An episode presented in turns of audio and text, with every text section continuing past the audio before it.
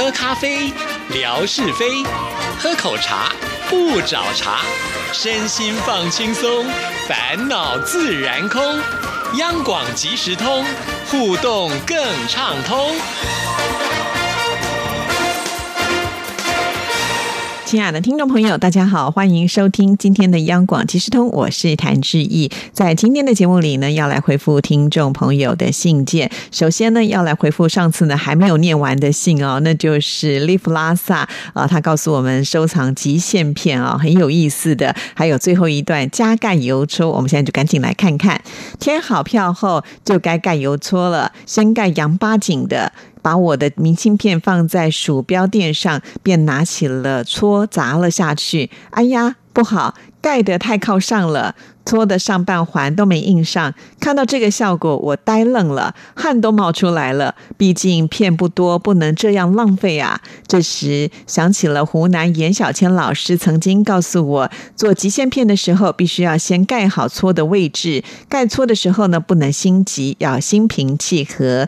油搓更不能够左右晃动，要把油搓握紧、握稳，而且还要速战速决，这样才能够把搓盖好。想到这些后，小心而慎重的盖了起来，没想到盖出来的油搓效果还不错呢。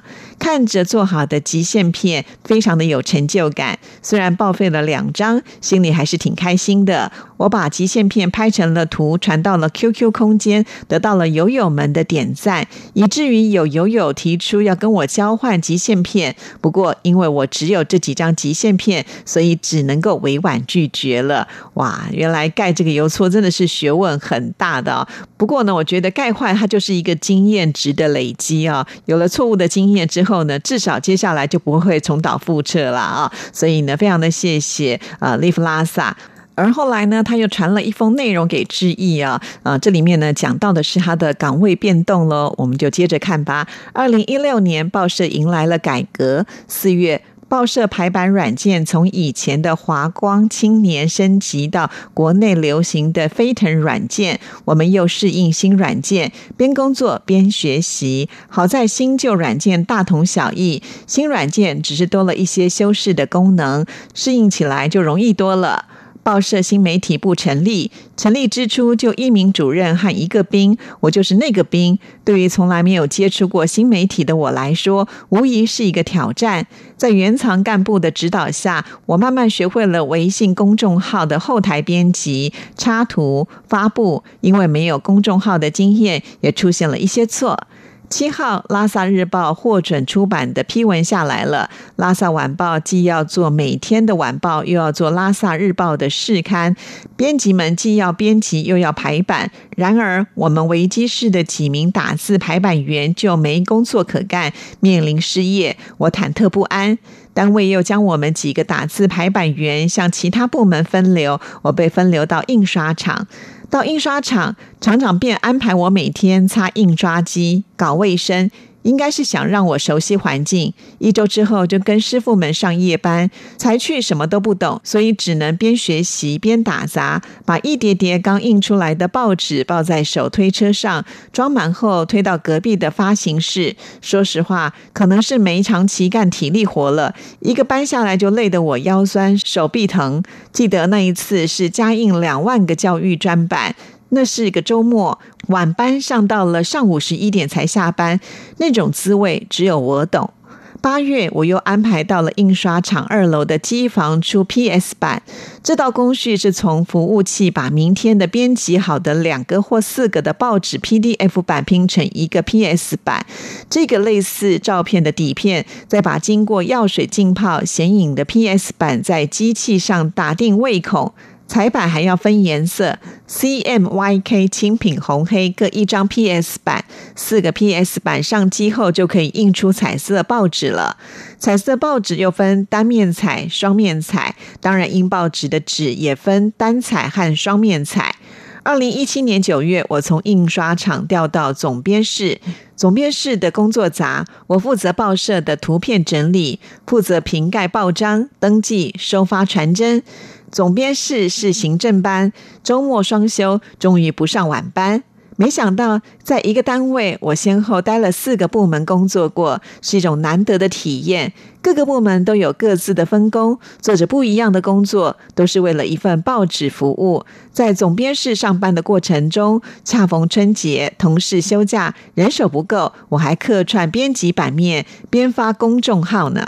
在这篇文章完之后呢，他还写了另一段话，说：“姐，还有两篇就要说完了。手机写字累呀，哇，真的很辛苦啊！真的手机写字很累，我了解。非常的谢谢您啊，把您的工作呢，呃，这么如数家珍的告诉我们呢。确实，其实，在读你这篇文章的时候，也让志毅想到了我从事广播工作的这个转折哈。我还记得我曾经跟听众朋友说过了，我一开始呃到广播电台工作的时候，并不是来当主持。”职人呢？当时电台呢招考的是一位音乐企划，要管理整个电台的这个音乐的资料中心啊。呃，那就是阴错阳差的，呃，当然也是因为呢，我当时很积极的争取哈，所以呢就有机会能够呃转战主持人的工作。没有想到呢，一做就做到了现在。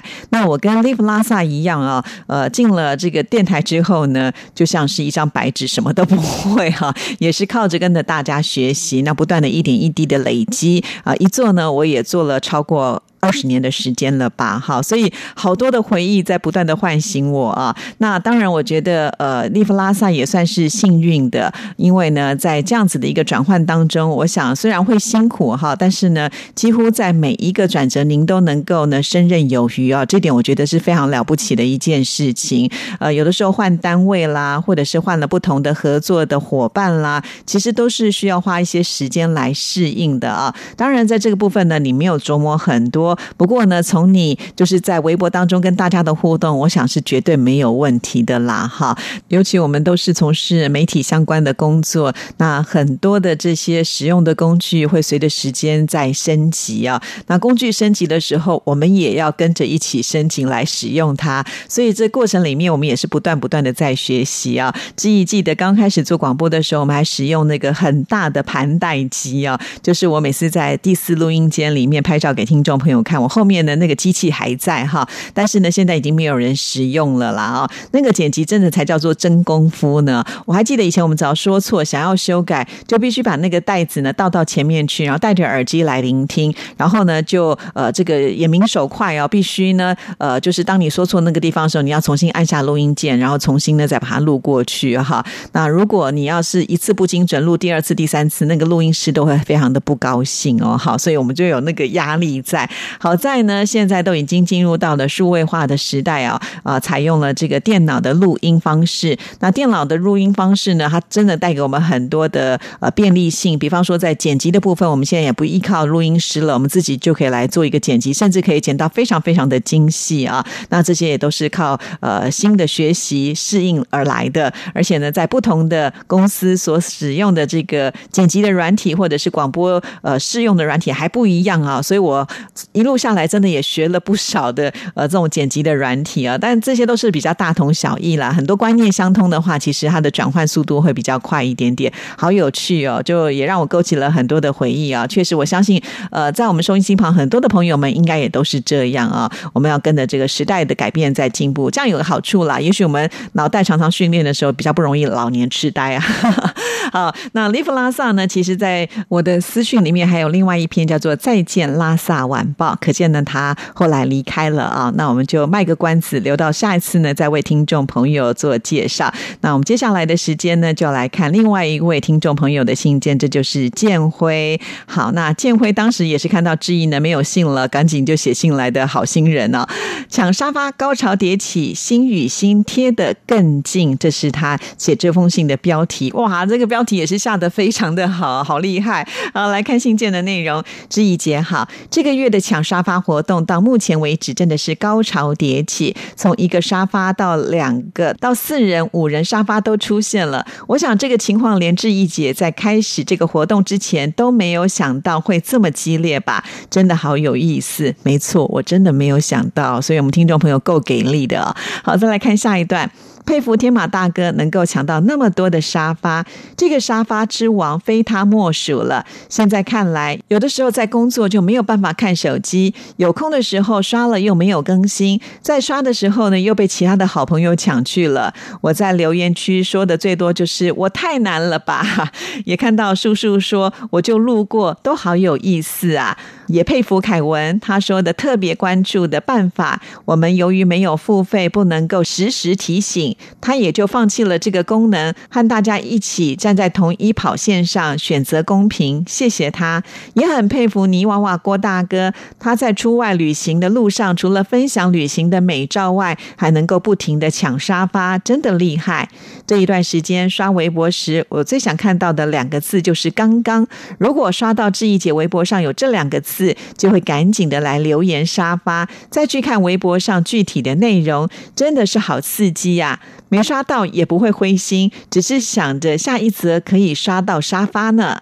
好的，先念到这里。好，那我想很多听众朋友想说，诶，现在沙发网应该已经出来了。不过呢，志毅在录这档节目的时候呢，还没有看到最后的结果哈。因为呢，我们这个礼拜刚好有这个直播嘛。那听众朋友都知道，志毅只要直播的话，都会花比较多的时间在做一些事前的准备，而且在直播那个当下呢，我又不可能做。节目啊，对不对？那回来之后呢，可能还有其他的一些事情要处理哈。所以呢，我每次只要遇到直播的话，前一个礼拜就会开始忙，要先把呢在那一天我可能预计原来要做的呃比较呃一般性的工作呢，就要先把它做起来。比方说节目能够先录的，我就先录了哈。那当然，因为这礼拜我们活动多，所以呢，我回信的速度也稍微慢了一点点。不过也就还好慢了一点，不然的话，这些信念完我又没有。内容可以来念了，好，所以呢，请收音机旁的听众朋友，哎，还是有空的话，写写信到节目里头来哦。好，那我们再来看下一段。还是感谢志怡姐在微博上的付出。自从这个抢沙发活动开始后，志毅姐每天发微博的数量大大提升。要找这么多的素材也是不容易的，每日还要统计前一天抢沙发的情况。叔叔的提议很好，说一些图片可以分好几次来发布，这样子就可以多发几个了，就不用为下一次发文再多发太多的心思。还有呢，就是希望好朋友们能够多拍一些相关的内容做分享给。志毅姐，让她掌握更多的素材，不要为手头没有素材而烦恼。谢谢大家了，哈，好贴心哦！念到这里的眼泪都快要掉出来了。确实，我们建辉真的好棒哦！我在之前节目也说过了，去参加啊爬山的比赛呢，在那么危险的状况之下呢，还要拿出手机来拍照，哈，我们的心都跟你纠结在一起。呃，那时候志毅也觉得挺担心的，不过呢，建辉都有实时的跟志毅。回报说啊，我已经结束比赛了，很安全，我要回去，我要休息了之类。然后还说会整理照片给志毅啊，我就觉得哎，我们的听众朋友真的太好了。好了，真的也很感谢这段期间呢，有拍照来提供给志毅的朋友哈。那当然，志毅呢也很努力的去找。呃，像我的一些朋友呢，好在有些人爱拍照，拍的也很好，那他们也很大方啊，愿意分享的，我能贴就尽量贴了哈。那呃，希望在这段期间呢，我们听众朋友也都能够玩得愉快喽。好，我们再来看下一段。看到志毅姐在双十一购物节上买了吸尘器，好像还便宜蛮多钱的，真的是会过日子哦。我们现在基本上都是理性消费，不会去贪图一些优惠券的诱惑。虽然有优惠券，但是你要花比优惠券几倍甚至是几十倍的价格去买东西，有些东西也不一定是非买不可的。所以基本上呢，我是没有买东西，就当是省钱了。对，我觉得建辉的想法也是很正确的哈。有的时候我们因为会受到一些诱惑，然后可能买了一些不需要的东西，那个就是浪费啊。所以呃，我觉得在像这样子一种购物节的来临，呃，其实应该要及早做一些规划，就是买你真正需要的啊。那我之所以会买到吸尘器的原因，就是因为我之前的吸尘器坏掉了啊。那坏掉，我想可以送修啊，因为我之前那个吸尘器它是一个还不错的品牌啊，很贵哈。那我就送修的时候，他就跟我说维修要四千块钱的新台币。我心里想说，四千多块钱我也可以买一台普通的吸尘器了啊！所以当下我就在想说，哎，要不要修？如果不修的话，好可惜。我之前买这个吸尘器很贵。后来我想想说，那暂时先不要修好了。那刚好呢，我就看到了这个吸尘器呢，在这个双十一的时候打了一个非常好的折扣哈，所以我就觉得，哎呀，真的是好像有老天帮忙的感觉。好吧，就赶紧呢把它这个下单买回来，因为有的时候买东西确实是会满足内心的那一种欲望哈，买回来好开心哦。那我现在在吸尘的时候，都觉得自己很快乐，因为呢，我之前的吸尘器呢，它还是属于比较旧式的，是有带这个插座线的啊。那现在这个呢，呃，就是它是无线的，所以现在在吸尘的时候呢，就会比较轻松一点。不知道为什么，我现在呢就会更乐意要去吸地板了。以前呢，在吸尘的时候都觉得自己好像很委屈哦，做这么多家事哈。但是因为买到这个吸尘器，它呃是我心目当中的一个很漂亮的价钱，所以做起家事来都觉得快乐多。因此，我觉得这个钱就花的值得了。不过呢，就也会让我想到小时候我爸爸也常说啊，这个有事没事呢，不要随便乱出门，一出门就会花钱。这个概念有点像是呃我们的建辉啊。但如果有的时候花一点小钱让自己很快乐的话，我觉得也可以稍微的呃去做一些调配啦哈。那我们赚了钱，总是也要拿来花嘛，哈。但是钱要花在刀口上，这个我是绝对赞成的，千万不能够浪费啊！因为我自己觉得赚每一分钱都是很辛苦的，所以不可以随便乱花。好，我们再来看下一段。看到志毅姐为了下一次的直播做准备了，辛苦志毅姐还亲自爬山体验。我想，由于要爬山，这一次的直播可能会有一些难度。还好有总台长还有工程部经理的陪同，期待这一次的直播哦。其实我们今天节目播的时间是过了我们预期之前跟听众朋友预告的直播时间了，但是因为我们节目是预录的，我也不确定是不是真的能够顺利成型了啊，因为还是有这个气候的因素在。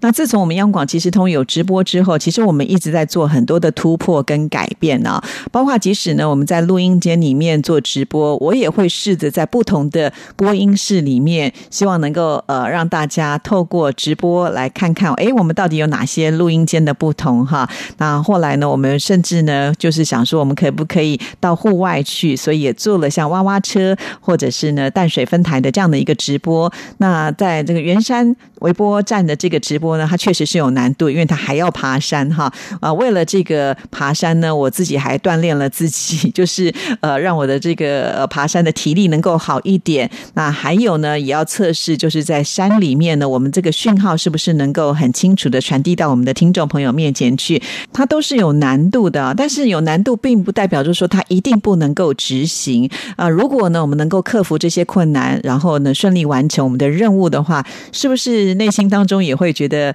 呃有一点小小的成就感哈？呃，我常常觉得做广播这么久，如果每天都一成不变的话，其实会失去那个做节目的。火花，哈，这是我一直以来的这么认为啊，所以会想要去做一些新的尝试跟改变。当然，我想很大的动力其实是来自于我们的亲爱的听众朋友，因为我觉得我们的听众朋友就像建辉这样子，很挺志意的。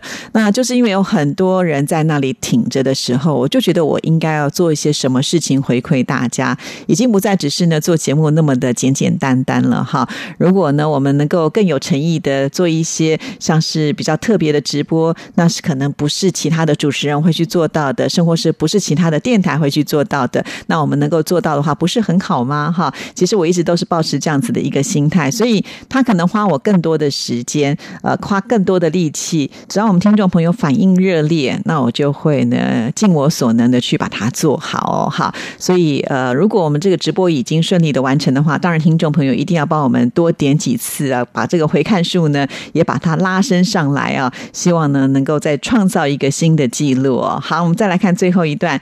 今天晚上天马老师说也要写信，还有叔叔也说要写信，不知道大家都写了没？反正我是准备要给志毅姐发信了，让我们一起来听志毅姐的回信吧。今天就先写到这儿，祝福志毅姐平安喜乐，祝福所有的听众朋友多抢沙发，见会敬上。